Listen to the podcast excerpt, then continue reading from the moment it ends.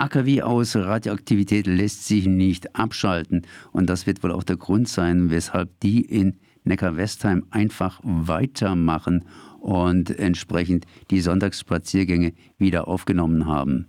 Ich bin jetzt verbunden mit Herbert Würth vom Aktionsbündnis. Erstmal herzlich gegrüßt.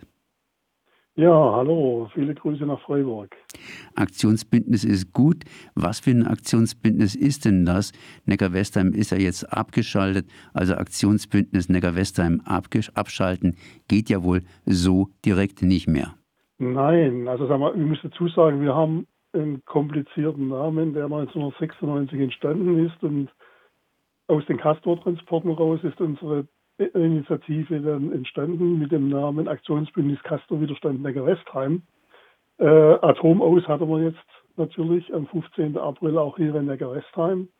Atomaus freuen wir uns, ist auch, denke ich, ein großer Erfolg der bundesweiten Anti-AKW-Bewegung nach jahrzehntelangem Widerstand, dass endlich die letzten drei AKWs abgeschaltet wurden.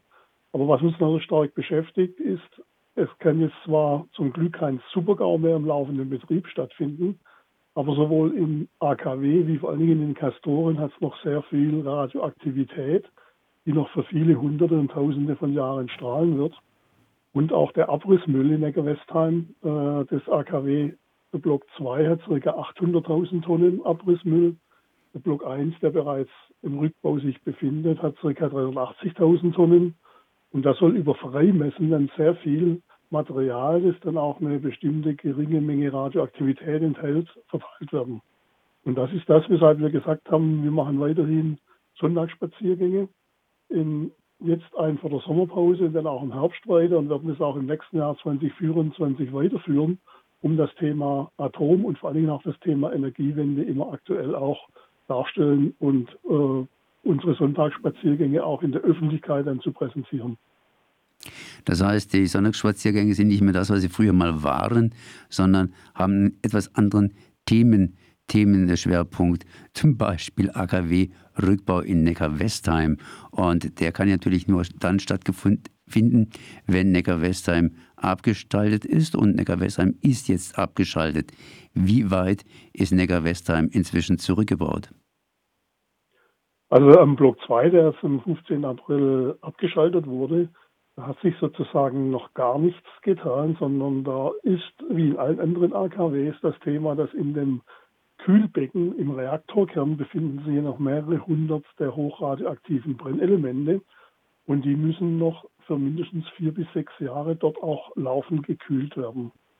Und erst dann kann äh, der Rückbau vom Block 2 beginnen. Der Block 1, der läuft bereits und da ist viel Gemauschel dabei. Also äh, es gibt keine konkreten Informationen, wohin dann die Materialien kommen. Und das ist eines der Themen. Und dann haben wir auch die Situation in der Gewestheim, dass beim Rückbau dann äh, Material anfällt, das radioaktiv belastet ist. Und das soll dann bearbeitet werden und durch Freimessen, also sprich, wenn es unterhalb von bestimmten Grenzwerten ist, soll das dann auch unkontrolliert verteilt werden. Und vor allen Dingen beschäftigt uns auch die Frage der Kastoren. Also wir haben hier in der Gewestheim zwei Tunnelröhren. Der Gewestheim liegt im Steinbruch. Und in den Tunnelröhren sind momentan schon 92 Kastoren. Das werden mindestens 120. Und das Ganze, was jetzt Langzeitlagerung betrifft, ist bundesweit vollkommen unklar. Da hat jetzt auch die zuständige Behörde BGE den neuen Zeitfahrplan veröffentlicht, dass vielleicht erst 2046 oder gar erst 2068 dann eine Frage diskutiert werden kann, wo ist eventuell ein tiefengeologisches Lager möglich. Und das alles sind die Themen, die man versucht, auch hier in Baden-Württemberg, im grün regierten Ländle, äh, unter den Teppich zu kehren, was die Gefahren angeht. Und wir sehen als unsere Aufgabe an, das öffentlich präsent weiter zu präsentieren. Das ist auf jeden Fall ein wichtiges Thema oder andersrum ausgedrückt ein sehr, sehr langes Thema. Und wie beim Kaugummi, wenn man länger drauf rumkaut, ähm, hat er keinen so richtigen Geschmack mehr. Aber äh, der kommt wieder. Und äh, ja, das heißt, ihr seht hier die Gefahren vor allen Dingen darin, dass Neckar-Westheim praktisch in Vergessenheit gerät und auch die Kastoren, die da in diesem Zwischenlager, sage ich mal, äh, entgelagert werden, da tatsächlich irgendwie eventuell ein Endlager finden können. Ja, das steht auf jeden Fall. Also steht jetzt schon fest, sowohl in der Gewestheim wie bei den anderen 15 sogenannten Standardlagern, weil die sind ja genehmigt, äh, also ab den Standorten bis 2046 hier in Neckarwestheim. Und die werden aber deutlich länger hier sein. Äh, und da besteht die Gefahr, dass irgendwann, also in einem Jahrzehnt oder in mehreren Jahrzehnten, dann die radioaktive Haltbarkeit von diesen Castoren nicht mehr gewährleistet ist. Und das wäre dann sozusagen der Supergau im Kleinen, wenn aus Castoren dann Radioaktivität austritt. Weil dann müssen genau dieselben Evakuierungen stattfinden, wie wenn ein großer Störfall in einer, in einer Atomanlage dann wäre. Und das äh, negiert man momentan aber von allen zuständigen Behörden, auch äh, von Landes- wie auch von bundesweiten Behörden. Es gibt ja die bundesweite Arbeitsgruppe RAG Atommüll, die da äh, auch sich zweimal im Jahr bundesweit trifft. Und auch das sei unsere Aufgabe, da von uns als Aktionsbündnis weiter mitzuarbeiten und das ganze Thema dann auch bundesweit koordiniert politisch zu präsentieren. Zu Anti-AKW-Hochzeiten hat die Anti-AKW-Bewegung sehr viel Zulauf gehabt. Jetzt ist praktisch, ja, sind die AKWs abgeschaltet. Äh, ich nehme mal an, dass einfach die Aufmerksamkeit sich jetzt auf andere, andere Schwerpunkte lagert und weg ist ein bisschen vom, vom äh, AKW-Thema. Stimmt das?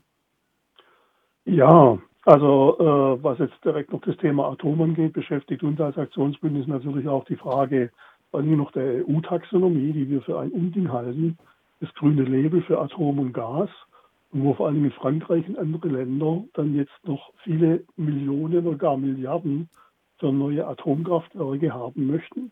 Äh, nächstes Jahr haben wir Europawahl und da müssen wir auf jeden Fall politisch präsent sein und das dann auch äh, dagegen auch protestieren. Wir haben auch noch die Kernforschungszentren, also bei uns auch in Karlsruhe. Und das andere ist, wir haben als zweites Standbein von uns als Aktionsbündnis schon seit Jahrzehnten auch die weitere Energiewende.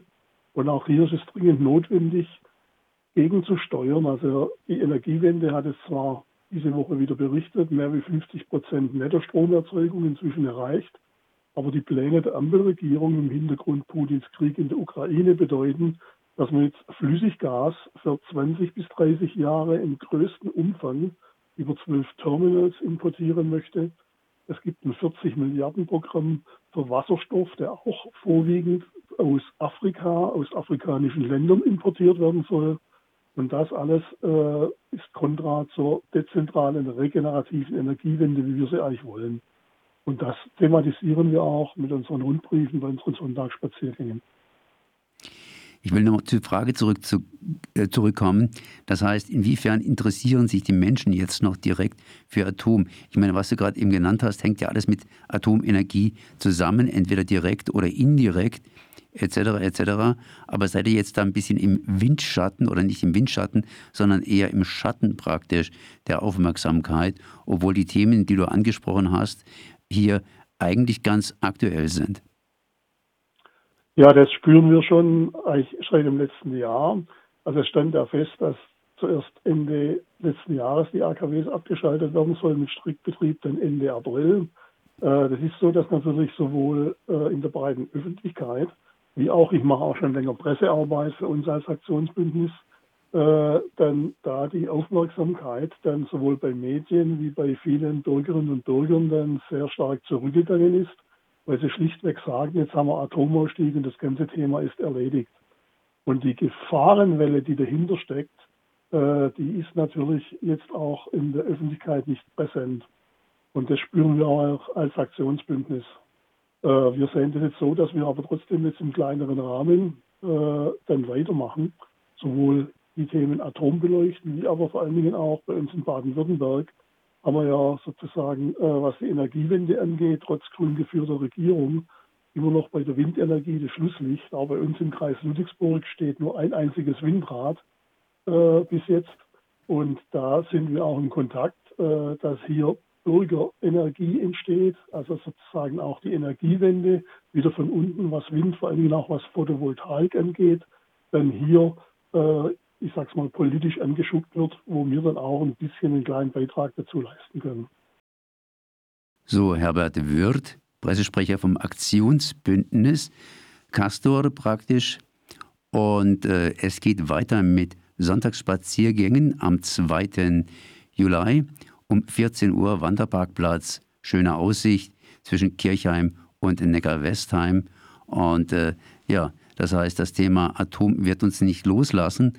Und am Thema Atom hängen noch sehr, sehr viele andere Sachen ganz einfach dran. Ich danke auf jeden Fall mal für das Gespräch. Ja, danke auch.